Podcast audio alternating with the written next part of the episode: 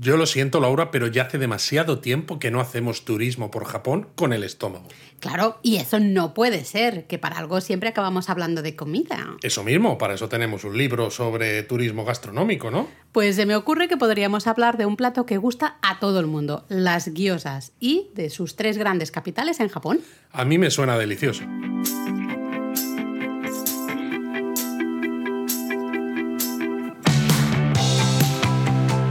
Bienvenidos a Japón a Fondo, El podcast sobre Japón de la mano de japonismo. patrocinado por Lexus. Experience Amazing. Pues sí, las guiosas es uno de esos platos que tanto gusta a todo el mundo, súper fáciles de encontrar en Japón, están riquísimas, eh, no sé, es que a mí me parece, cuando no sabes qué comer, un buen plato de guiosas con una cerveza fresquita y ya has hecho el día. Que de hecho nosotros así para entonarnos, ¿no? El domingo justamente comimos una buena guiosada, ¿no? Hay un montón de guiosas que hicimos en Efectivamente, casa. porque además la receta, aunque requiere de un poco de maña a la hora de cerrar las obleas, pero no es tan complicada. Lo curioso es que si buscas gyoza en Wikipedia, justamente te redirige a jiaozi, ¿no? que sería el nombre chino de esta empanadilla, ¿no? Al final, según la entrada, dice que son típicamente consisten en un relleno de carne eh, sí, eh, picada. picada y o ¿no? vegetales envueltos siempre en una masa finamente enrollada que se sella presionando los bordes juntos, ¿no? Más o menos dice Bueno, algo es como así. cualquier empanadilla. Al final es una oblea, una masa, se pone un relleno dentro y se cierra. A veces, por ejemplo, pues lo puedes cerrar con un tenedor haciendo la forma, otras veces se hace con la mano eh, haciendo esos dobleces, ¿no? Humedeciéndose un poco el dedo, lógicamente, para que los dos lados de la oblea queden bien pegaditos y no se abra cuando la estás cocinando. Eso es, así que esas gyozas, podemos decir que son esas pequeñas empanadillas rellenas de, al final, de distintos ingredientes, ¿no? Tenemos el relleno tradicional, que sería el de carne picada de cerdo, repollo, luego podemos poner algo de setas, cebollino, ajo, un poquito de aceite de sésamo, a veces también jengibre. Exacto, este es el, el relleno tradicional eh, y yo creo que es importante tenerlo en mente porque si vais a algún restaurante japonés o chino medio japonés o si incluso vais a algún supermercado especializado que a veces las tienen congeladas, está bien saber cuál es el sabor típico japonés si lo que queréis es probar las guiosas como si estuvierais en Japón. Estas ¿no? son las básicas, Las ¿no? de Diríamos. carne picada de cerdo, porque luego las hemos visto, ¿no? Incluso se venden congeladas de carne de pollo, de, de otras... otra De serie- gambas y Exacto, otra serie de mariscos. ingredientes que... Hasta las hemos visto de queso y las hicimos aquí en casa también de queso, hasta de nato hemos llegado a ver, ¿no? Algunas, con lo cual también veganos y vegetarianos, pues oye, puede ser que les interesen las guiosas porque vale, el relleno tradicional no, pero dan para otro tipo de, rellenos con muchas verduras, tofu, Claro, etcétera. pero como el relleno tradicional lleva este toque de eh, repollo, a veces un poquito de jengibre, un poquito de tal, si sustituyes la carne por otras cosas, mientras mantengas un poco el aceite de sésamo que pones al final, eh, eh, añadas el ajo, el repollo, quizás el jengibre y demás, la- el perfil de sabor te va a recordar, creo, te va a seguir recordando a Japón. Es una buena alternativa, ¿no? De hecho, muchos japoneses te van a decir medio en broma, medio en serio, que las gyozas son una comida completa. Bueno, depende de cuántas comas, yo diría. Bueno, ellos te dicen que es una comida completa porque, pues fíjate, la masa, claro, está hecha de harina, ¿no? Al final, con lo cual ya tenemos carbohidratos ahí, ¿no? Luego, el interior, pues tenemos proteínas y vitaminas y minerales, ¿no? De los vegetales, la proteína de la carne de cerdo y, y demás. Y además, o sea, con lo cual ya tenemos ahí, la comida tenemos la- completa. pero yo, yo sigo diciendo, a mí ponme 20 guiosas solo para mí y entonces es una comida completa. Si me das una, me voy a quedar con hambre por muy completa que Bueno, y sea. además, comer una, mm, primero que no puedes, es imposible solo comer una. Pero eh, si comes más de una, te darás cuenta que el grosor, ¿no? De justamente la masa, la proporción de carne y verduras, ¿no? Es diferente en cada restaurante. Bueno, el propio tamaño de la guiosa al final, porque hay algunas zonas de Japón donde las guiosas casi te las puedes comer de un solo bocado porque son de un tamaño casi mini. Más hacia el sur, Más ¿no? Me atrevería sur, a decir. exacto. Kyushu, por ejemplo, Por Fukuoka. ejemplo, mm, o incluso las de Shikoku. También. Sí, sí, toda la parte como oeste, ¿no? Digamos. Eso es. Son un poquito más chiquititas. Mientras que hacia el centro y hacia el este las encuentras un poco más grandes, ¿no? Sí. Que casi las- les tienes que dar un par de mordiscos Sí. para, para terminártelas. Un par, de, un par de bocados. Las gyozas normalmente se mojan en una salsita, ¿no? que es una mezcla de salsa de soja, vinagre eh, de arroz y también, si os gusta el picante, le podéis echar un poquito de rayu, que es ese aceite de chile picante. Yo lo recomiendo, porque aunque la salsa de soja con este vinagre de arroz ya es lo bastante sabrosa para acompañar la guiosa, ese puntito extra que le da el rayu, este aceite de, de chiles picantes japoneses, creo que hace que esa salsa y el sabor que tiene en boca la guiosa sea absolutamente maravilloso. En algunos restaurantes especializados en gyozas también veréis que se ofrecen aceite de sésamo para ponerle un poco a la mezcla, hasta ajo picado, por ejemplo, Mm, también. Es decir, que puede, puede haber ahí, mm, de hecho, muchos restaurantes tienen su propia mezcla, ¿no? O te dicen un poco eh, cómo mezclar tu propia salsa para mojar las, las guiosas. Eh, de todas maneras, Ahora hablaremos más de ello, de los tipos de guiosas que hay, pero por ejemplo las suigiosas, ¿no? Las hervidas, a veces se sirven con un poco de, de sopa, ¿no? O a veces también con algo de ponzu por encima, algo cítrico, para bajarle un poco quizá la, la intensidad.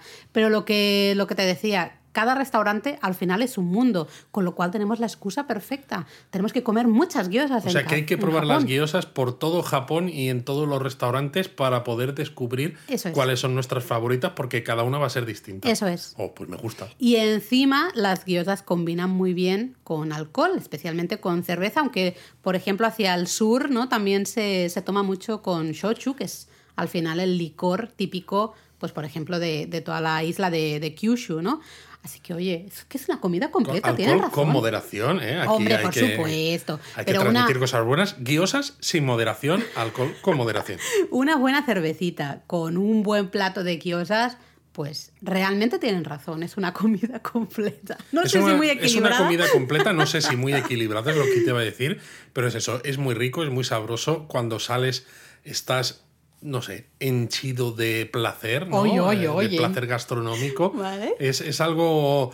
eh, Si echo de menos algo de Japón, eh, es sobre todo la comida. Y las guiosas son una de esas cosas que ya sé que las hemos hecho en casa, No es lo mismo. pero estar en una barra y en una izakaya comiéndote unas guiosas.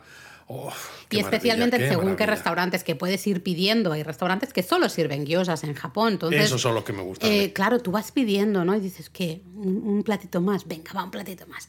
Y te pides otro platito. Y es el- la charla, el estar ahí en la barra, y, y charlando, además, como solo sirven guiosas, es también la gula.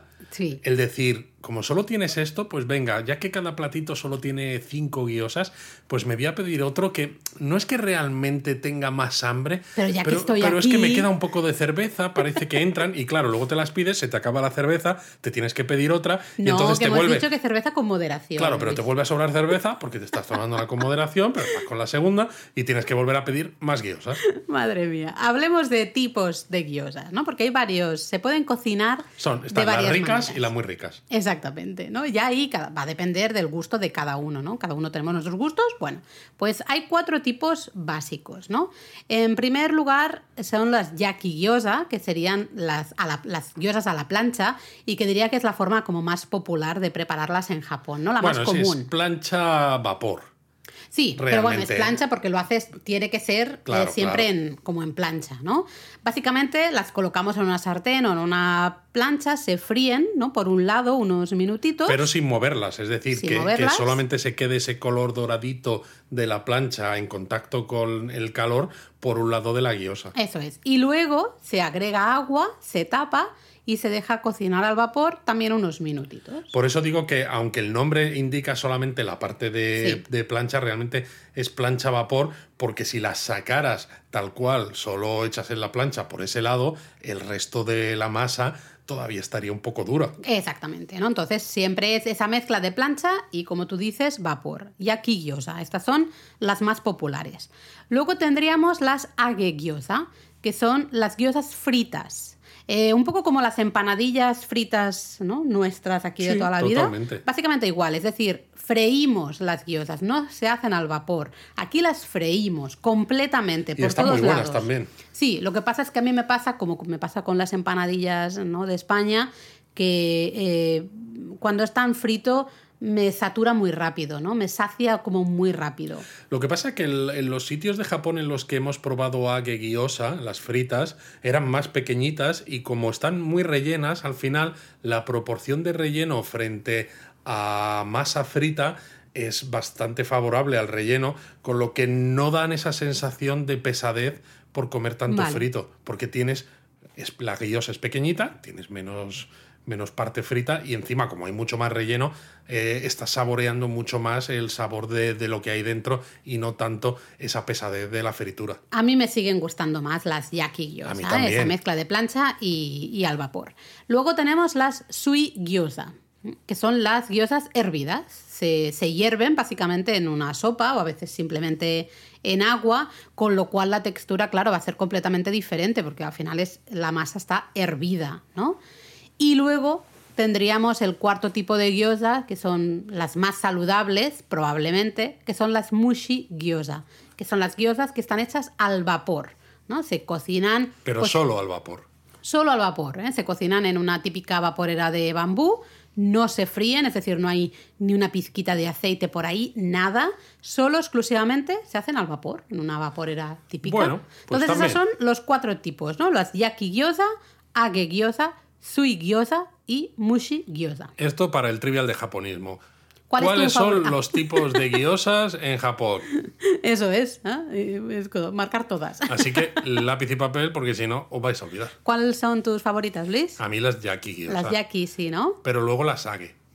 Sí, las age. Sí. A mí las sui gyoza también me gustan bastante, pero A siempre que mí sean las en... sui gyoza me dan un poco... un O sea, cal- me gustan, pero me dan un poquito más igual. Pero si el caldito está rico, lo, lo tomas todo junto con el caldito y, y entonces sí que Sí, mola. pero ya que estábamos hablando de que la gyoza es uno de esos platos japoneses icónicos que encaja muy bien con eh, la cerveza o el sochu, por ejemplo, creo que una gyoza frita encaja mucho Sí. mejor con el frescor de una cerveza que en Japón se sirven además muy frías, mucho más que una sui gyoza, Sí. creo. Eh, estos son los cuatro tipos generales, pero luego hay muchos estilos locales y regionales. Hay otros tipos de gyozas por Japón que se hacen un poco de manera un poquito diferente, ¿no? O tienen características peculiares. Eh, no las vamos a decir todas porque hay un montón y también no, no las conocemos todas, ¿no? Porque nos falta también mucho, mucha guiosa por probar. Exacto. Pero que son muchas prefecturas, ¿eh? Vamos a destacar tres que son bastante conocidas y, y que están muy ricas, además, o sea, para, para qué engañarnos. La primera, justamente las habla- hablaba de antes, las gyozas de Fukuoka, que son las Tetsunabe gyoza. Qué ricas están estas, por Dios. Eh, son unas gyozas súper crujientes, tienen una masa muy, muy crujiente, frita, ¿vale? Como decíamos, son muy pequeñitas, casi, bueno, sin el casi, se pueden comer de, de un bocado. Y no eran nada grasientas, el No. recuerdo que yo tengo. Y el tema es que se, se preparan y se sirven en una especie de sartén de hierro fundido, ¿no? de estas típicas como sartenes negras de hierro fundido, eh, justamente todas ahí, ¿no? en esa sartén hipercalentita, calentita.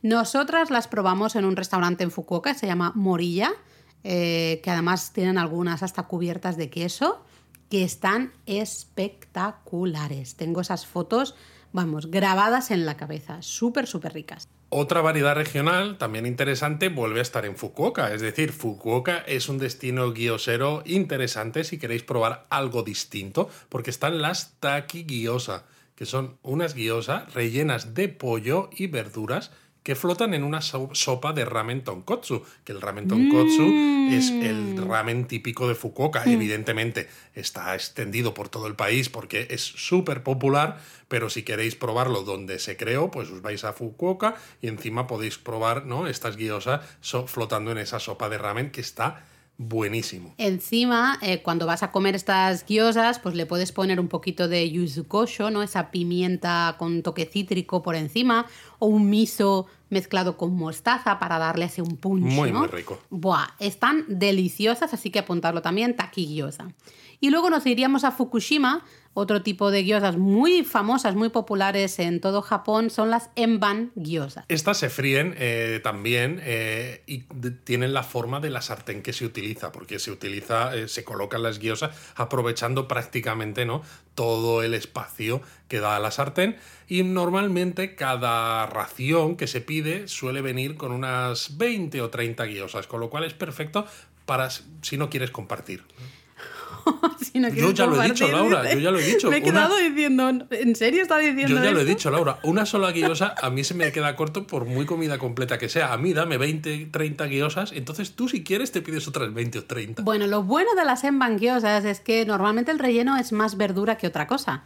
Con lo cual, eh, pues claro, te puedes comer 20, 30 guiosas, pero como, claro, los japoneses te van a decir, como son verduras, pues esto es sano, tú te lo puedes comer, no, hay, no llena, esto sin ningún tipo de problema, ¿no? Es bastante, eh, son bastante famosas en, todo Japón. Pero ¿sabes la, curiosidad que hay con estas embanguiosa? Es que la gente de la zona eh, las comen comúnmente como acompañamiento de alcohol y demás en lugar de arroz, ¿no? El arroz es súper típico para acompañar todas las comidas en Japón. Aquí les gusta Bueno, porque baja un poco, ¿no? El, el, nivel de alcohol en sangre, el arroz, digamos, que supuestamente en Japón siempre se piensa que te ayuda a bajar que no, para que no sientas tanta borrachera, digamos, ¿no? Al beber mucho alcohol, siempre por eso en muchas eh, y demás a veces te ponen el bol de arroz también al final, ¿no? Un poco para rebajar.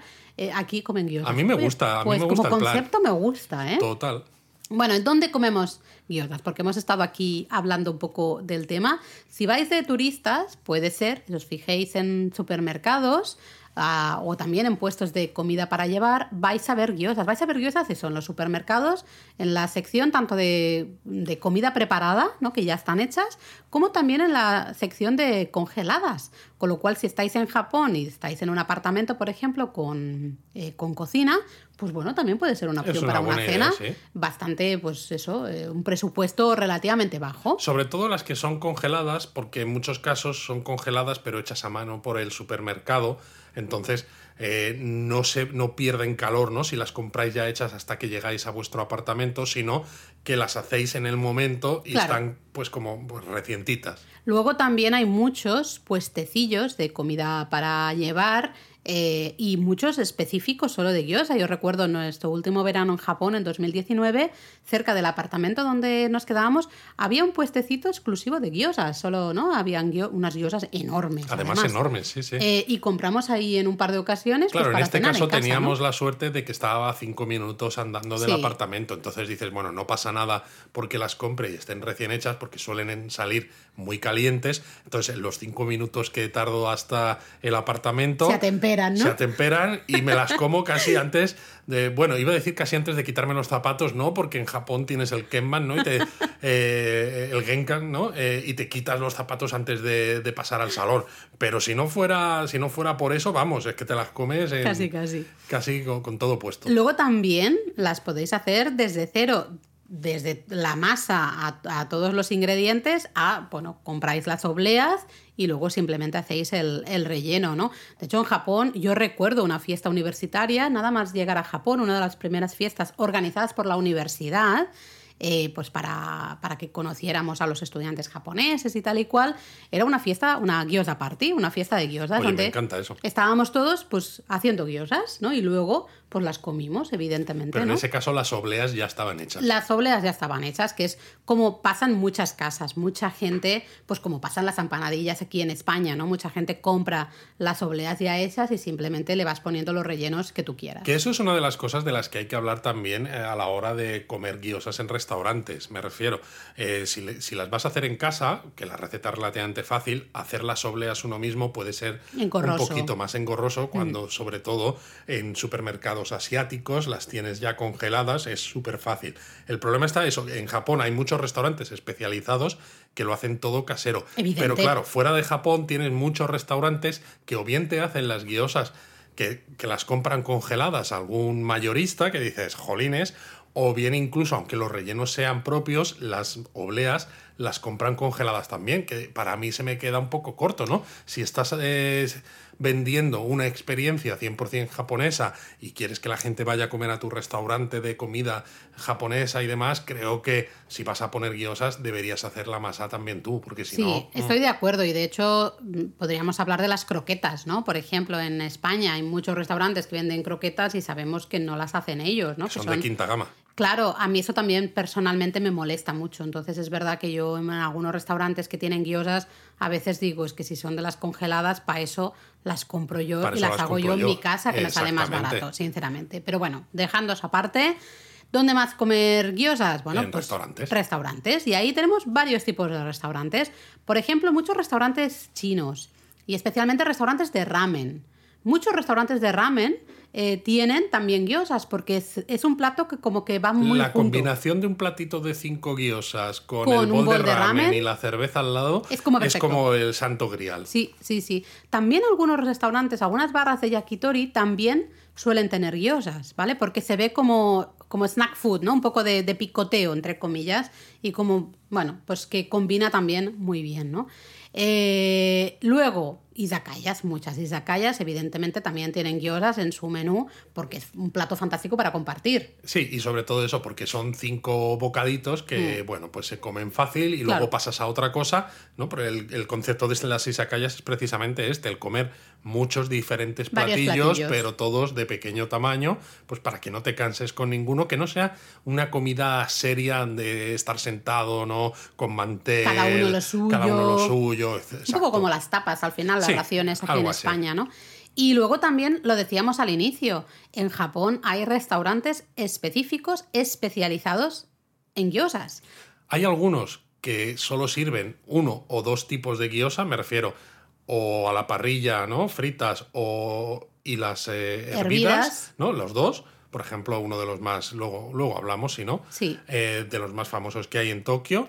Pero luego hay otros, como los de Utsunomiya, en algunos casos, que lo que te sirven es un montón de rellenos diferentes. O en otros casos que solo tienen un tipo de gyozas. Exacto, También solo un en tipo de gyozas. en Kameido, por En ejemplo, ¿no? Solo tienen un tipo de gyoza. Tú te sientas y te pum, te ponen un plato de gyozas, porque es lo único que hay en la carta, no hay nada más. A mí estos lugares me parecen maravillosos, porque realmente son ese tipo de restaurantes que no tienen, como no tienen nada más, lo que hacen, el único plato que hacen, jo, es que lo tienen Es que, que, hacer bien. Claro, exacto. Esto también da lugar a una reflexión, ¿no? Sobre a veces ciertos restaurantes que se ven, no digo ya en Japón, ¿no? Sino en general, donde tienes comidas del mundo, ¿no? Se hacen hamburguesas, pizzas, eh, comida japonesa, comida tailandesa, comida de no sé dónde. Dices, no puede ser que haya un chef que sea especialista en Que sepa comidas de tanto, ¿no? tantos sitios diferentes y que los haga todos que digas, es que me va a reventar la cabeza, ¿no? De lo bueno que está. Mm. Entonces, lo bueno de los sitios que solo hacen guiosas es que es eso. El chef que le lleva a lo mejor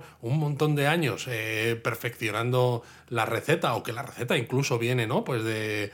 De, la familia de hace varias generaciones, el tío lo tiene totalmente controladísimo, ¿no? La cantidad de relleno, la cantidad de tiempo que se deja en la plancha, el grosor de la oblea, todo. Además que es una apuesta personal, lo que decíamos antes, cada restaurante puede tener un tipo de gyoza, ya no solo el tipo de quesillaki, sui gyoza, no, sino el tipo de masa, ¿no? Como más todo. fina, más gruesa, el tipo de relleno, con más jengibre o más ajo o menos.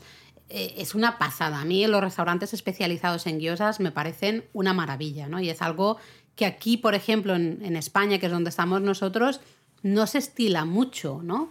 Eh, tener un restaurante especializado en un plato y encima en un plato como unas guiosas, que es realmente casi un snack, entre comillas, ¿no? Es un- una, una empanadilla. Eh, me parece muy curioso.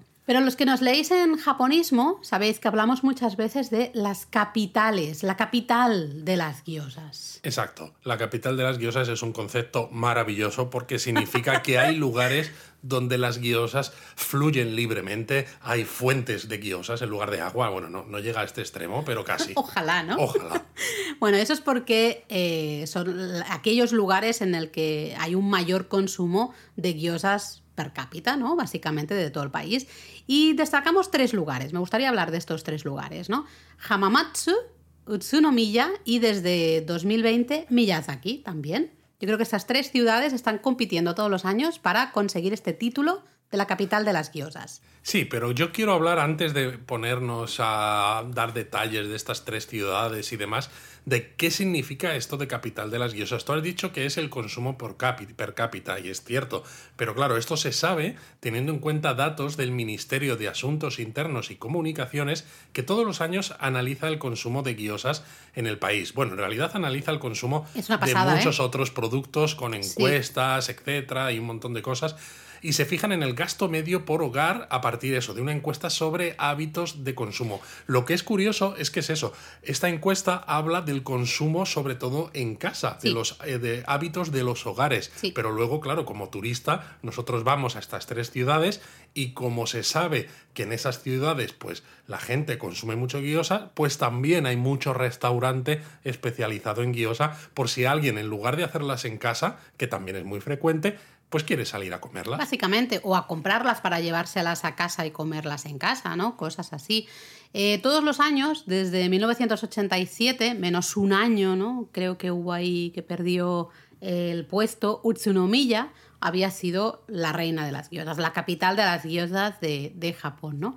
Pero en 2011 Hamamatsu dio un poco la sorpresa, hubo un sorpaso ahí, y después de tantos años de dominio de Utsunomiya, pues Hamamatsu consiguió el título de capital de las guiosas. Y luego en 2021 se subió al puesto, al primer puesto del podio, por delante de Hamamatsu y Otsunomiya, Miyazaki, dando la gran sorpresa. Aunque hay que comentar también para los que nos estáis escuchando, si a lo mejor no habéis estado todavía en Japón o no tenéis claro todavía cómo es el mapa del mm. país, dónde están estas tres ciudades, estas tres capitales de las guiosas. Utsunomiya, digamos que está hacia el noreste, ¿no? Digamos, norte de Tokio.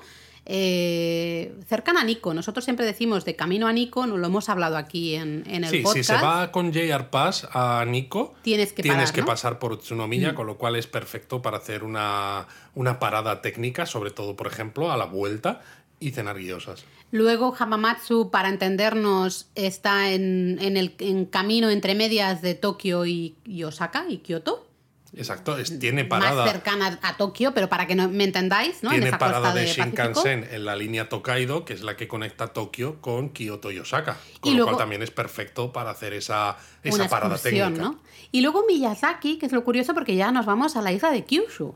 Eh, ya un lugar quizá menos popular para los turistas occidentales, eh, pero bueno, que ya que se ha alzado como capital de las guiosas, ¿no? Y está ahí en batalla estos últimos años, pues Luis, vamos a tener que hacer un, bueno, una investigación de campo. Una escapada, claramente. Sí, un viaje de trabajo absoluto para probar las guiosas de, Miyazaki en Miyazaki. Y, volver a España eh, hartos de las guiosas, ¿no? Porque entonces, claro, habrá sido trabajo.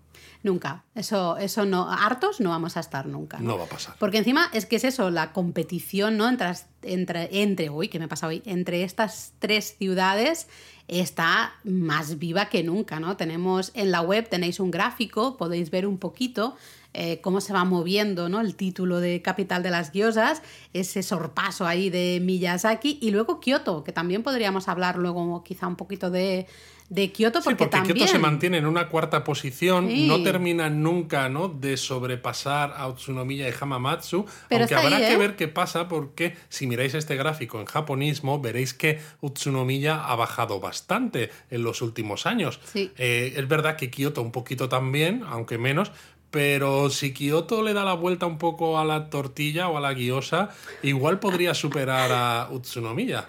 Lo interesante es que también en este gráfico podéis ver lo que es la media nacional y luego ver la media de estas eh, cuatro ciudades, ¿no? Y veréis la gran diferencia que hay. Sí, sí, hay una diferencia Abismal, muy, muy ¿eh? considerable. Es, es, muy curioso de. Así que echadle un vistazo. Bueno, ¿te parece entonces si hablamos bueno, si ampliamos información de estas tres grandes capitales, Utsunomiya, Hamamatsu y Miyazaki. Yo creo que es necesario.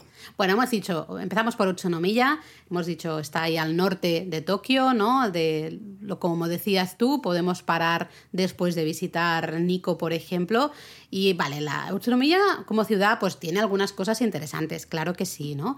pero realmente lo más interesante de Utsunomiya son sus más de 200 bares y restaurantes especializados en guiosas. Bueno, es tan in- está tan especializada la ciudad en Gyoza que cuando salís de la estación del Shinkansen, de la estación de tren, porque también es estación de otros trenes de JR, hay una escultura de una Sí. que parece la Venus de, de Botticelli, creo que es, ¿no? La Venus está saliendo Sí. de- de- del mar, pero con forma de gyoza. Y dices, ok, vale. Sí, de hecho esto fue una acción, ¿no? un poco una acción de PR, ¿no? de, de así de marketing, de publicidad, de la asociación de, de, no sé cómo se llama, restauradores, ¿no? de, de empresas relacionadas con las diosas justamente de Utsunomiya, ¿no? construir esa escultura de la diosa Venus de, de Botticelli.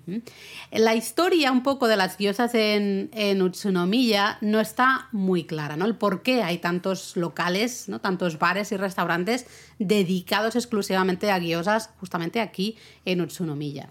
Se dice que después de la Segunda Guerra Mundial, algunos soldados japoneses que habían estado en Manchuria, pues justamente volvieron a Utsunomiya con una receta ¿no? maravillosa y empezaron a abrir sus propios bares. Qué interesante. No se sabe realmente qué parte de eso es verdad o simplemente fue una de esas cosas que surgen El caso es que existe. el caso es que existe, ¿no? Y cuando en 1987 empezaron a preguntar, ¿no? En esa encuesta que hemos dicho de, de hábitos de consumo, empezaron a preguntar sobre justamente el consumo de gyozas, pues oye, se vio que en Utsunomiya y luego más adelante Hamamatsu, ¿no? Pero especialmente primero en Utsunomiya, la cosa estaba O desmadradísima. sea, pero quizá pueda tener sentido, ¿no? De que eso, alguna división de soldados que eran todos de la misma ciudad vinieron con, con esa receta porque, claro, el plato es conocido en todo el país, pero el hecho de que hubiera un, un subidón tan grande en esta ciudad, ¿no? Y eso implica también eso, el que se extendiera por toda la ciudad la, la guiosa como casi plato típico, pues te- tuvo que ser por algo, porque si no, no se, no se explica de ninguna manera que el resto del Japón tuviera una media de consumo de guiosas en el Tan hogar controlada, tan ¿no? controlada más o menos, que Sí. hay fluctuaciones evidentemente, pero más o menos estaban todos a la par porque era eso, es un plato muy conocido que se había convertido en bueno, en, en normal. Entonces, como normal, pues se consume de forma parecida en todos los lados. Entonces, que haya un sitio tan diferente, sorprende. Lo interesante es que, sea como fuere, porque es eso, no se sabe muy bien, pero ya en 1990 se veía ¿no? que Utsunomiya era esa la capital de las gyozas. Entonces se creó lo que decíamos antes, esa asociación, se llama Utsunomiya Gyoza, que es una asociación pues un poco de, de gente relacionada con negocios ¿no? de gyozas, que sirve para promocionar la ciudad justamente como capital de las gyozas. Exacto. Esta asociación, pues, por ejemplo, ¿no? Ha tenido ideas como imprimir un mapa turístico con las mejores guiosas de la, de la ciudad. Ya que la, la gente llega a, a, a Utsunomiya en el Shinkansen o en tren local, pues dices, nada más salir de la estación, puedes saber hacia dónde tienes que ir para comer esas mejores guiosas. O, por ejemplo, han creado un festival anual que se llama el Gyoza Matsuri. eh, el, el nombre es muy, muy sencillo, muy atrae, claro eh, atrae, atrae. que se celebra el primer fin de semana de noviembre y en el que se pueden probar decenas de variedades diferentes de guiosas o disfrutar incluso de la competición de comer guiosas. Esto nos recuerda un poco a esas competiciones en Estados Unidos, ¿no? De comer los perritos de- calientes. De, comer perritos calientes. Bueno, pues aquí la hay de guiosas. Es interesante porque les ha ido, les ha salido bien, ¿no? Esta apuesta un poco de promoción de la ciudad, porque de hecho se sabe que el, más o menos el 60% de los ingresos de los restaurantes especializado- especializados en guiosas provienen de visitantes de fuera de la prefectura. ¿no? Con lo cual realmente es- eh, ha salido bien la apuesta de decir somos la capital de las guiosas, venid a comer guiosas justamente a Utsunomiya. Y yo fíjate, yo tengo una teoría con respecto a la caída tan en picado de Utsunomiya en cuanto a consumo en Gyoza, ¿no? Que ahora está en tercera posición y lo que decíamos, Kioto podría superarla. Y yo creo que es por la falta de turismo internacional. Porque Miyazaki, tú lo has dicho, está un poco más alejada de las rutas turísticas. Hamamatsu está muy bien encajada, pero como la gente viaja en el Shinkansen entre las dos ciudades, casi nunca La para. pasa de largo, sí. Mientras que Utsunomiya es que te pilla de paso para ir a Nico con el JR Pass. Y Nico es una de las excursiones más populares entre los turistas que visitan Japón. Entonces está claro que sin turistas se ha perdido gran parte de ese turismo que iba a Nico y por tanto una gran cantidad de viajeros que paraban en Utsunomiya para hacer esa parada técnica de habituallamiento al volver de Nico. Esto no te lo niego, pero los datos vienen de la encuesta de consumo, de hábitos Bueno, de consumo. Entonces ahí no tiene en cuenta el, el turismo, ¿no? Eso es verdad. Pero ya que está todo, yo Pero creo, yo creo que está un algo, poco algo por ahí relacionado. puede estar relacionado, sí, sí. Pero bueno, estamos hablando de las guiosas de Utsunomiya y no hemos hablado de cómo son estas guiosas, porque al final decíamos al comienzo, ¿no? Hay muchos tipos de, de guiosas. Pues las guiosas de Utsunomiya destacan especialmente por tener una masa muy finita, ¿no? Muy suave, no es nada gomosa, pero quizá lo que más sorprende es, tú lo has dicho antes, la variedad de rellenos que hay. Esos son riquísimos, porque evidentemente hay algunos restaurantes de, de guiosas en Utsunomiya que van a ofrecer eh, casi en exclusiva el relleno tradicional que hemos mencionado al principio, pero hay muchos otros que tienen guiosas con ingredientes de temporada, otros con rellenos modernos y sorprendentes, como el chocolate, por ejemplo, yogur o queso, erizo de mar, salchicha. eh, por ejemplo, hay un restaurante, el Iki Iki tiene en su menú más de 50 variedades diferentes. Dios, qué Yo maravilla. recuerdo, ¿no? Alguna de las veces haber probado algunas rellenas de queso, de... De queso, de setas, de probamos unas que estaban de kimchi, estaban deliciosas. Eh, realmente a mí es una de las cosas que más De me gusta de, de Utsunomiya, esa variedad, ¿no? Justamente de rellenos. Y ya que mencionas lo del restaurante, ¿qué tal si hablamos de dónde comer guiosas? Porque bueno, hay muchos lugares, ¿no? Pero a lo mejor podríamos destacar algún lugar específico en Utsunomiya para comer guiosas. Bueno, uno de los lugares más fáciles para comer guiosas en Utsunomiya es la plaza de la estación, alrededor. Quiero decir, en cuanto sales de la, de la estación, ¿no? Que ves esa escultura de la guiosa, Venus, eh, realmente un montón de los restaurantes que vas a ver eh, justo nada más salir van a estar especializados en guiosa. Entonces es perfecto si no quieres desviarte demasiado. Pero bueno, yo creo que tú tenías en, No, no, en mente... eh, relacionado con esto, justamente ahí enfrente tenéis el Utsunomiya Gyoza-kan, tiene muchos otros locales por toda la ciudad, pero tiene, de hecho tiene dos, creo, justo enfrente de la estación, ¿no? Eh, es fantástico, además tiene su propia mascotita, lo vais a reconocer muy fácil, Utsunomiya una mascota con cabeza de guiosa. Exactamente. Cuando veáis un dibujito de una cabeza de gyoza que os está sonriendo, ¿no? Diciendo, ven aquí, ven aquí, pues bueno, que sepáis que ese es Utsunomiya Gyoza Kan. Eh, tiene pf, decenas de decenas y decenas de variedades de gyozas. Ahí nosotros hemos probado muchísimas. No defrauda. Está estupendo. Pero luego... ah, también hay otros restaurantes interesantes como el Ming Ming, por ejemplo, un clásico de Utsunomiya. O este que decíamos, el Iki Iki Gyoza, ¿no? Que tiene unas 50 variedades. Exacto, que también tiene alguno justo en al este lado de la caso tiene neones de color azul y hombres de las cavernas y dinosaurios comiendo guiosas bajo una luna que tiene forma de guiosa. Lo digo también porque, claro, si sabéis japonés, eh, sabiendo los kanjis de guiosa es muy fácil distinguir dónde se sirven.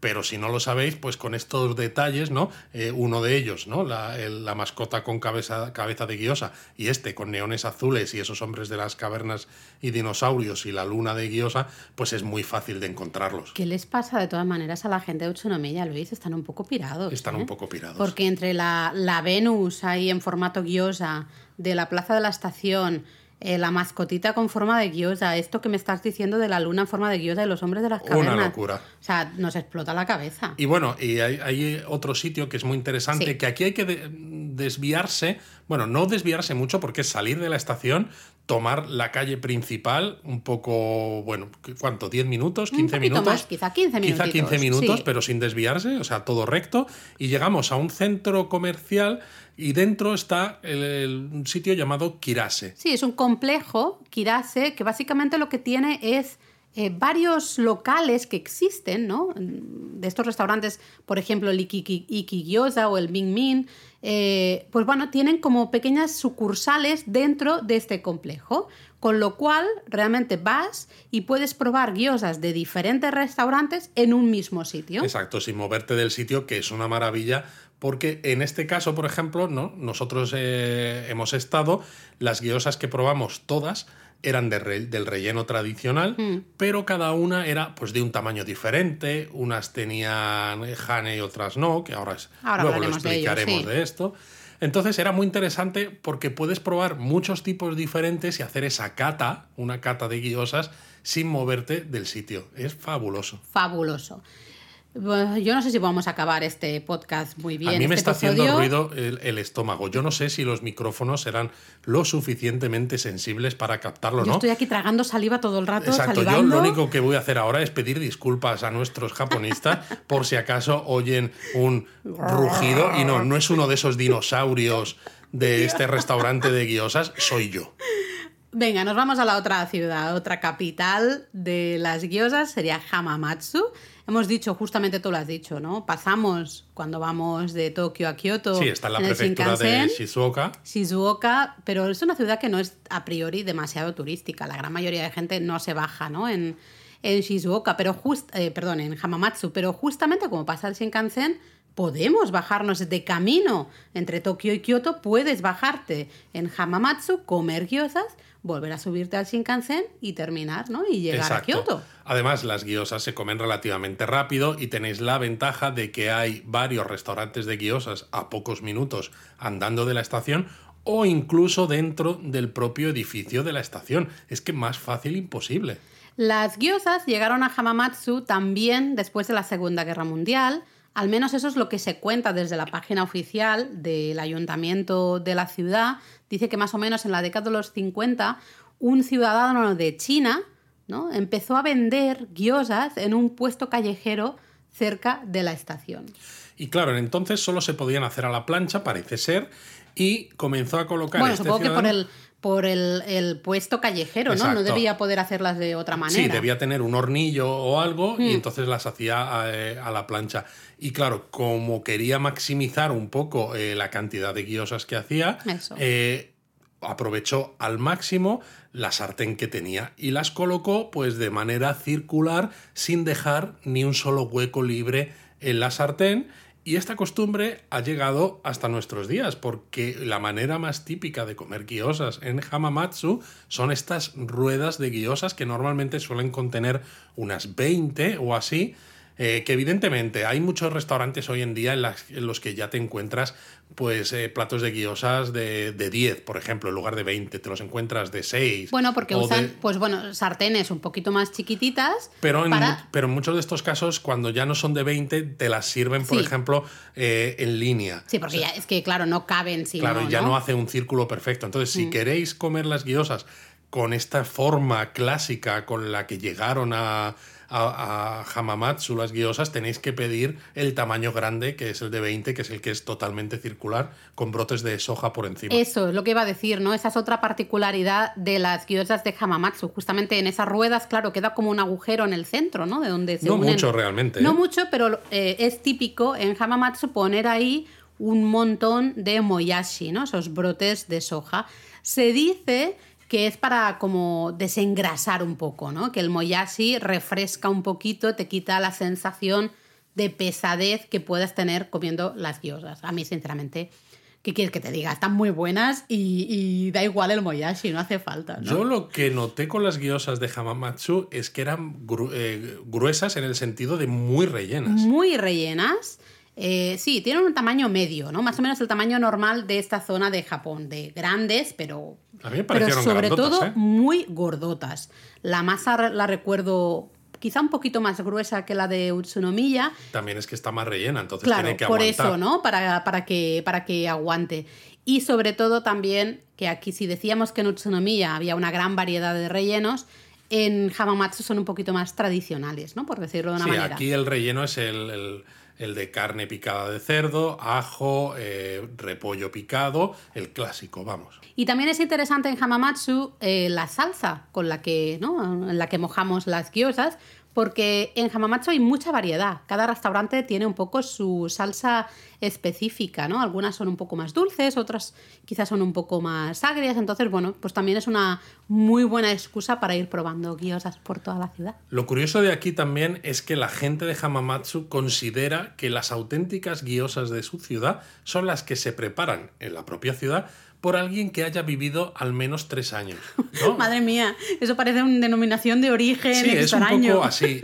Y fij- fijaos que en total en la ciudad hay unos 300 restaurantes de gyoza, que es una barbaridad teniendo en cuenta que Hamamatsu tampoco es tan grande. Y en el centro, solamente en el centro, hay 80. Es decir, sales de la estación y sin desplazarte mucho vas a tener montones de opciones para comer gyozas. Bueno, hay montones de opciones, pero ya que lo hemos hecho con Utsunomiya, lo hacemos con Hamamatsu también. Recomendamos algunos lugares específicos para Sí, comer claro. gyozas en Hamamatsu. Pues el primero, yo creo que el restaurante en que nosotros estuvimos, bueno, comimos en varios, pero estuvimos haciendo cola. Siempre es fácilmente reconocible este restaurante porque siempre vais a ver una larga cola de gente para entrar. Es el Mutsugiku, ¿no? El restaurante Mutsugiku. Exacto, muy, muy popular. Y nosotros tuvimos además la suertaza de que llegamos un ves. poquito tarde, lo bastante como para que después de nosotros saliera el responsable de Mutsugiku, del restaurante, y dijera, aquí se acaba la cola. Vino más gente después a ponerse en la cola, ¿no? Nos preguntaban, ¿sois los últimos? Y era como, no, lo sentimos porque ya se ha acabado. no de hecho, más. puso hasta un letrero, ¿no? En plan de, aquí estos señores son los últimos. Sí, fue, fue muy gracioso. ¿eh? Eh, este restaurante lleva haciendo guiosas a mano todos los días, sigue la misma receta desde 1962. Están y ya os digo, ¿eh? Eh, colas de gente para probar, pues eso, platos de guiosas, porque es básicamente lo que tienen, ¿no? Tenemos platos pequeños, ¿no? Con ocho guiosas, me Sí, los parece. hay de 8, 12, 16 y 20. El- Aquí lo importante es el de 20, claro. Eh, Lo que pasa es que, claro, nosotros que íbamos con Eric en ese viaje y Eric ya empezaba a ser un dragón, todo hay que decirlo, un poco, pues bueno, de cástale bien al galgo, pero 20 guiosas se nos quedaron cortas. Sí, pero bueno, luego, claro, es que comimos más, en más Pero bueno, pedimos más, pedimos 20 Sí. y luego vamos y pedimos Luego 8. pedimos 8, creo, 12, no estoy. 12 quizá. Eh, aquí solo tienen las típicas guiosas a la sartén, ¿no? De, de Hamamatsu, estas ruedas. Pero luego también tienen ramen, por ejemplo, ¿no? Porque es eso, va muy bien, ¿no? En Japón se entiende muy bien el ramen con, con las, las guiosas. Y luego creo que tenían algo también de carne, Sí, algún yakiniku de cerdo y miso, por ejemplo, cosita, ¿no? y algunos ramen de tamaño pequeño que a los niños también les puede gustar, pero vamos, los niños con las guiosas tienen de sobra. El restaurante tiene barra, tiene algunas mesas, no es hiper grande, tampoco es diminuto, pero bueno, es que es eso, vais a tener que hacer cola sí o sí siempre, ¿no? Sí, Pero porque las guiosas se comen rápido, pero claro, vienen muy, muy calientes, entonces hay que esperar hay un que poquito. esperar un poquito y si encima, pues bueno, el ramen los japoneses lo comen muy rápido, ¿no? Pero vimos también a muchas familias, mucha gente con niños, parece que es un restaurante, bueno, que puedes ir con niños pequeños, al final las guiosas gustan a todo el mundo. Pero bueno, otro clásico es el restaurante Ishimatsu. Hombre, el Ishimatsu, otro gran clásico de, de la ciudad que lleva desde 1953. Madre mía.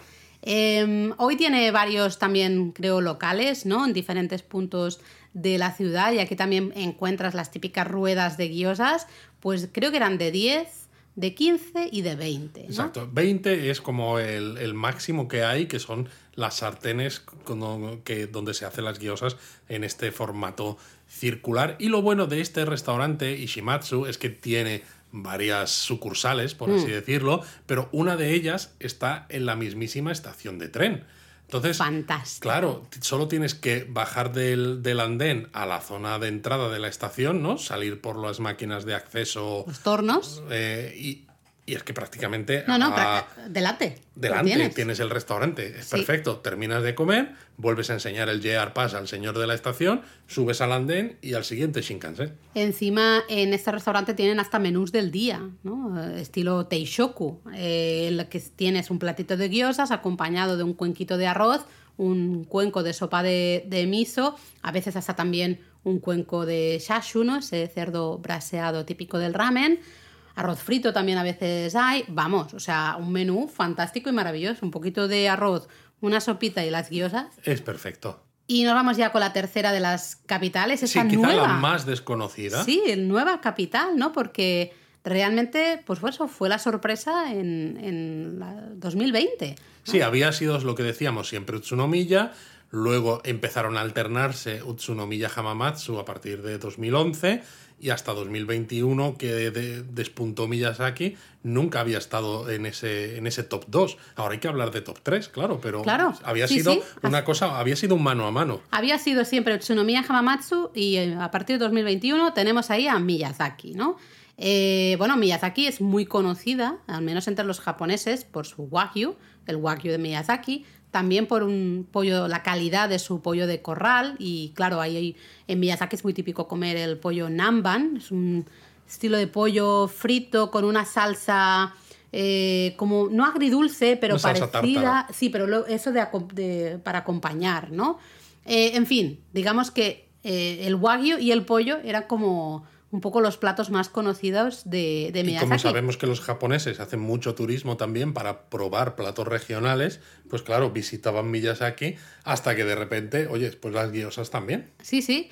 Eh, de hecho, se dice ¿no? que en Miyazaki hay una larga tradición, una gran tradición de pedir gyozas para llevar a casa, ¿no? De que hay, ya llevan mucho tiempo, claro, con muchos restaurantes o muchos puestos especializados en gyozas para, para llevar. Y en los últimos años cada vez hay más restaurantes, no solo puestos así callejeros, sino restaurantes que te dicen, bueno, es como una izakaya, ¿no? Un lugar perfecto donde sales del trabajo, te juntas con tus compañeros de trabajo o con tus amigos, comes unas guiosas, tomas unas cervezas y para casa, ¿no? También Como es que- verdad que hay bastantes tiendas que venden las guiosas congeladas, con lo cual eh, se ha fomentado mucho el que se consuman en casa, porque no tienes que estar haciéndolas tú, sino que te basta con poner la sartén, poner las guiosas, echarles luego el agua, lo que hemos dicho, y es mucho más fácil que si las tienes que hacer a mano, ¿no? Desde, desde el principio. Sí, pero ha habido eso, mucha promoción de, oye, venid a estos bares, ¿no? Venid, salid, eh, estar Visite aquí, nuestro bar. Visite nuestro bar. Y de hecho, lo comentábamos al inicio, ¿no? Decíamos que las guiosas van siempre van muy bien con cerveza, en Japón se toman mucho con cerveza, pero justo en Miyazaki, en muchos locales de estos nuevos restaurantes, se está potenciando mucho el comer gyozas y acompañarlas de shochu, porque claro, al El final socho es típico en Kyushu. eso es, ¿no? Muy. Una bebida muy típica en, en toda la región de Miyazaki. Entonces, ellos mismos también te dicen: es que mira, el shochu, que ya lo conoces, ¿no? Y es muy típico de aquí, combina muy bien con las guiosas. Vente a comer guiosas a nuestro, a nuestro bar, ¿no? A nuestro local. Y hay una zona en el distrito, digamos, de entretenimiento de Miyazaki que se llama la calle Nishitashibana, que es muy típica porque tiene muchísimos restaurantes y bares donde que encima abren hasta tarde y que son perfectos para ir a degustar guiosas con eso, con cerveza o con sochu. Es la zona de ocio, ¿no? Al Exacto. final, Luis apunta que tenemos que, tenemos que ir ahí, ¿eh? Lo interesante es, como ya pasó en Utsunomiya o también en Hamamatsu, como aquí se está viendo que, oye, que esto de las guiosas parece que está funcionando, ¿no? Fíjate, en 2021 hemos conseguido ser capital de las guiosas en Japón, pues se ha creado un llamado Consejo de Guiosas, ¿no? Un Consejo de las Guiosas, una asociación básicamente que lo que está haciendo es pues lo mismo que hizo Utsunomiya en su momento, trabajar para promocionar eh, Miyazaki como destino turístico usando las guiosas como reclamo. Y por ejemplo, pues organizan festivales de guiosas donde se pueden probar guiosas de entre 10 y 15 restaurantes diferentes que se cocinan en el propio puesto de comida que hay en este festival, ¿no? Lo cual es una maravilla también. qué hambre. Sí, sí, sí, sí. Lo interesante de las guiosas de Miyazaki es que creo que mezclan dos, dos cosas buenas, ¿no? La- una de las cosas de Utsunomiya y otra de, de Hamamatsu. Y es que vienen muy rellenas, son muy gordotas, un poco en ese aspecto como las de Hamamatsu, pero tienen diferentes sabores, diferentes rellenos, como las de Utsunomiya, ¿no? Justamente. Qué cosa Con lo rica. cual es una mezcla maravillosa, gordotas y encima de diferentes rellenos. Pero también tienen otra particularidad y es que aparte de la salsa típica que hemos dicho, ¿no? Que va, lleva soja, vinagre de arroz y el aceite picante rayu, en Miyazaki muchas veces la gente las adereza con un aderezo cítrico que se llama hyuganatsu, con miso, con esta pasta de yuzu eh, y pimienta, ¿no? El yuzu Yuzu kosho, kosho. con ponzu, con cítricos picantes. Mucho cítrico, ¿eh? Sí. Se ve que, bueno, eh, creo que me parece interesante porque al final la gyoza, especialmente más frita, ¿no? A la parrilla, eh, pues claro, tiene un sabor, puede ser más pesada, ¿no? Lo que decíamos. Le El añades cítrico, rebaja. A rebajar esa pesadez. Mencionamos algunos sitios Sí, que claro. tenemos nosotros apuntados para ir a comer gyozas en Miyazaki. Pues bueno, el lugar más popular que hay que ir aparentemente sí o sí es Gyoza no Maruoka. De hecho, es un sitio hiper popular. De nuevo, también hay cola, suele ser mm, también, pues eso, con- siempre hay mucha cola, así que apuntad Gyoza no Maruoka. Y luego otro, eh, para muchos es el mejor restaurante de gyozas en Miyazaki, sería Kurobei. Mm, Kurobei. Así que estos dos hay que ir dos, sí o sí. sí o sí. ¿no? Y luego leímos por ahí eh, que hay un secreto local, digamos. Pero esto ¿no? mejor no lo decimos. Y Sí, cuando hombre, vayamos sí. nosotros, pues Nosotros lo- lo... compartimos todo con nuestros oyentes. Claro, pero lo compartimos cuando hemos estado. No lo digo entonces. Ay, no sé. ¿Qué, qué, qué hacemos? Yo lo digo, venga. Venga, en el barrio de Otsuka, en Miyazaki, se encuentra el restaurante Tsugeza, Tsugeza eh, y según muchos dicen, es muy desconocido, ¿no? fuera un poco de la gente del barrio, pero probablemente supera en calidad a Kurobei o a Gyoza no Maruoka. Así que bueno, nosotros nos lo apuntamos para ver si nos gusta o no. El tema, el tema es, Luis, para acabar ya, porque yo no puedo más, tengo mucho Y nos hambre. estamos enrollando al final cosa mala, Laura. Bueno, pero es que las gyozas son así. Son sea, así. hay que darles pie. Si no podemos ir a ninguna de estas ciudades, si no podemos ir ni a Ochonomiya, ni a Hamamatsu, ni a Miyazaki, ¿nos Bueno. quedamos sin gyozas? No, porque lo que decíamos al principio es un plato tan popular que hay restaurantes por todos lados, pero os vamos a decir algunas recomendaciones que son muy buenas y que las tenéis en lugares eh, bastante más típicos por los que seguro que vais a pasar. El primero de ellos es Namja Town, el parque temático que hay en Ikebukuro, que tiene sucursales de restaurantes de gyoza de todo el país, con lo cual de nuevo vuelve a ser una opción fabulosa si queréis hacer una cata de diferentes tipos de gyozas. Sí, de hecho el restaurante Ishimatsu que hemos mencionado antes de Hamamatsu solía tener un local en Namja Town. Lo que pasa es que van cambiando los locales. Bueno, es ¿no? como Los- los, los sitios de ramen, como Sí, el las museo del ramen. sucursales van cambiando. No siempre son las mismas. Exacto. Entonces, interesantísimo para probar diferentes gyozas, ¿no? Diferentes variedades locales regionales de gyozas. Luego, uno de nuestros restaurantes favoritos de gyoza lo tenéis en la web, Kameido Gyoza, en Kameido. Aquí solo sirven guiosas y además, si tú no pides, aunque tú no pidas nada, los dos primeros platos de cinco guiosas Mm. cada una te los van a poner sí o sí. Tú te sientas y ya, ¡pum!, te ponen un plato. Exacto. Y, Es eh, maravilloso. Y cuando te lo acabas, te ponen el segundo. Y es que es como el servicio, por así decirlo, Sí, ¿no? es el servicio, mínimo. El, Mm. el servicio mínimo son dos platos de guiosa por mesa, no por persona. Luego ya el tercero, Eran te por persona. Eran por persona, Luis, no por mesa. ¿Eran por persona? Eran por persona. Oh, entonces, claro, porque es al verdad, final es es, la persona. eh, eh, básicamente el local tiene todo, es todo barra, menos había un par o tres de, de mesas. Pero es por persona. El plato de Dios es por persona. Sí, sí. Por persona. Perfecto. Y luego ya, claro, a partir del tercero les tienes que decir si quieres que sigan poniendo. Entonces es un poco parecido a esos restaurantes de sushi en cinta transportadora porque Sí. vas acumulando platos en la mesa y es un, como una competición a ver quién, quién tiene la torre de platos de guiosas más alta que el compañero. Y luego cuando vas a pagar, pues simplemente cu- cuentan, ¿no? los platos que hay y ya está.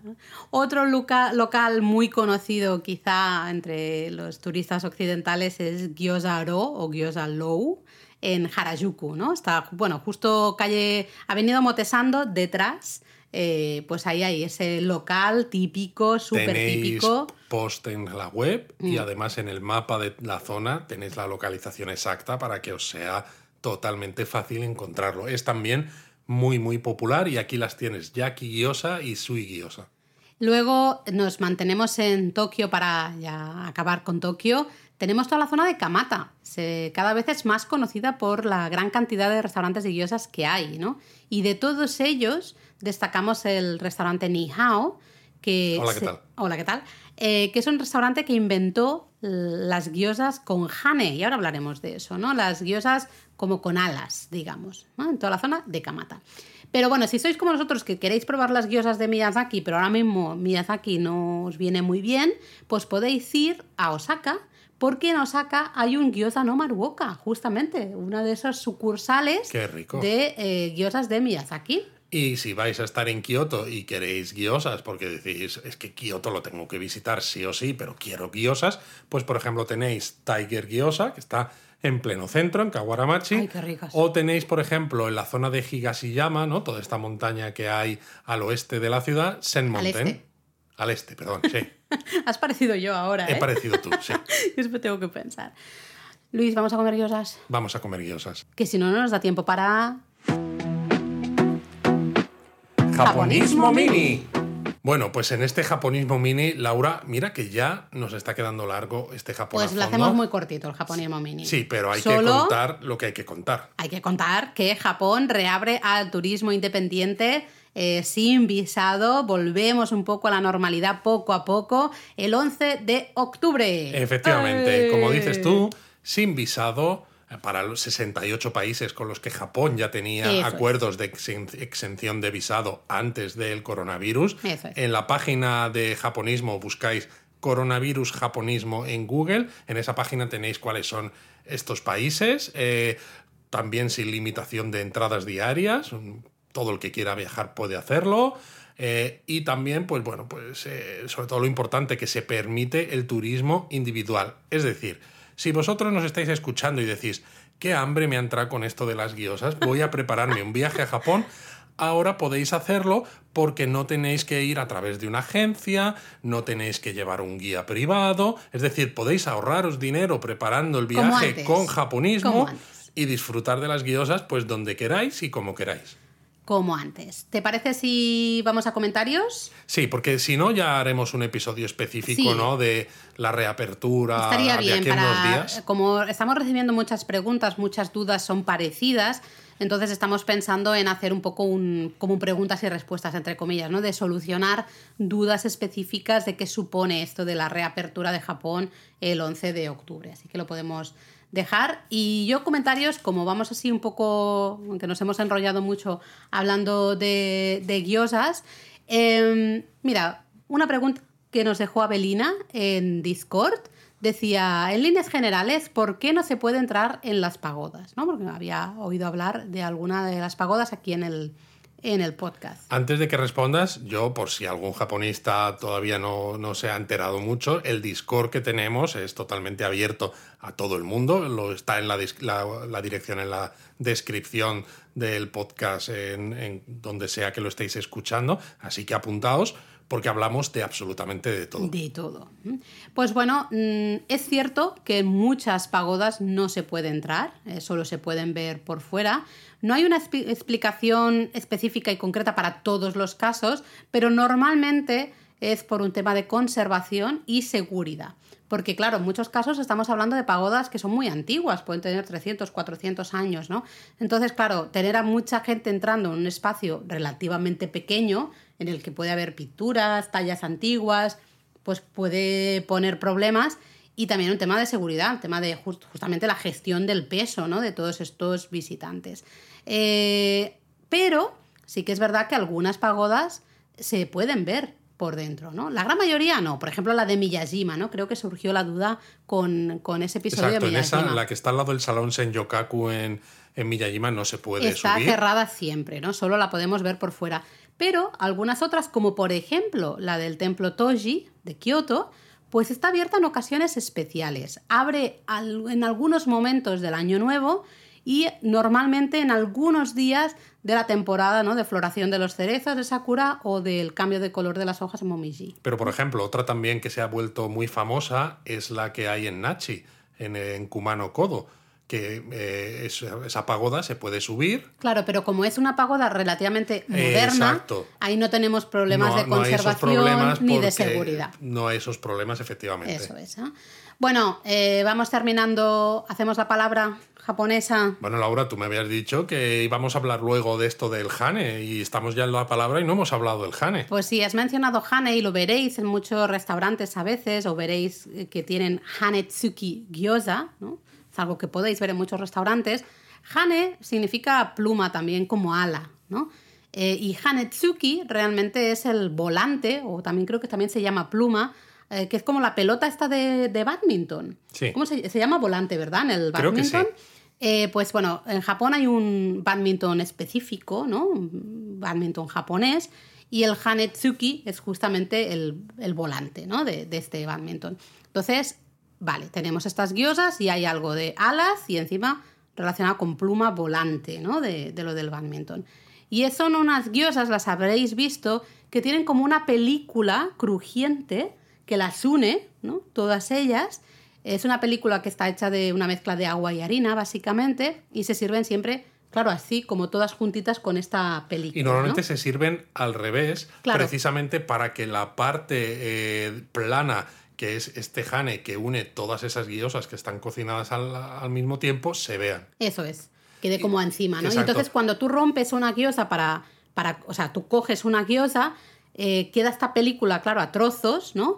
Y parecen alas un poco, ¿no? Se dice que parecen alas, de ahí que se llame justamente así. Y es lo que decíamos, lo, la- lo popularizó este restaurante que se llama Ni Ni pero Hola, ¿qué tal? interna- eh, hola, ¿qué tal? Internacionalmente, sobre todo, a mí lo que me ha molestado un poco del Hane es que se ha vuelto como la, la cosa más típica para servir guiosas. Es decir, cualquier restaurante fuera de Japón que estuviera haciendo guiosas en tiempos recientes, si no les hacía Hane, parece como que no estaba haciendo guiosas de verdad. Porque el- era como la, la cosa. Bueno, la lo que se había fancy. puesto de, de moda. Claro, el problema es que el jane no deja de ser eso, una mezcla de agua y harina, eh, da ese aporte ¿no? de crujiente, pero no es lo, o sea, lo importante es la guiosa. Lo importante no es la puede ser guiosa, el la jane más combinación importante de que la masa guiosa. y relleno, ¿no? Claro. El grosor de la masa. Por eso a veces a mí me molesta que en muchos restaurantes le daban más importancia a hacer el jane perfecto que a, a que la guiosa estuviera realmente rica. Y también hay desastres, hay janes que son, vamos, o sea, eso de, de, de hanetsuki, ¿no? Porque claro, Eso no vuela ni de coña. No, y además el Hanetsuki, como se refiere justamente a esa como red, ¿no? Que tiene los volantes. una de- redecilla, exacto. De, justo, ¿no? Los volantes estos del badminton tienen como una redecilla. La idea es esa, es conseguir esa película crujiente, Claro, bastante... tiene que ser poca cantidad para que con las burbujas al ir haciéndose en la sartén queden esos huequecitos Eso es. en esa película. Que porque si parezca queda como una total- red, ¿no? Claro, si queda totalmente liso, sólido, entonces es que está muy mal hecha. Y en cambio en muchos restaurantes ha pasado que dicen, no, es que llevan jane. Y claro, eso es un mazacote ahí terrible que dices, mira, para esto déjalo, no lo hagas con jane y acabamos antes y estarán más ricas. Bueno, pues hasta aquí el... Tú ya ibas a decir matané, ¿no? Yo iba a Luis? decir matané. No, hombre, yo creo que nos vamos a comer unas guiosas. Yo sí, tengo muchas ganas. Venga, vamos. Mátane. Mátane.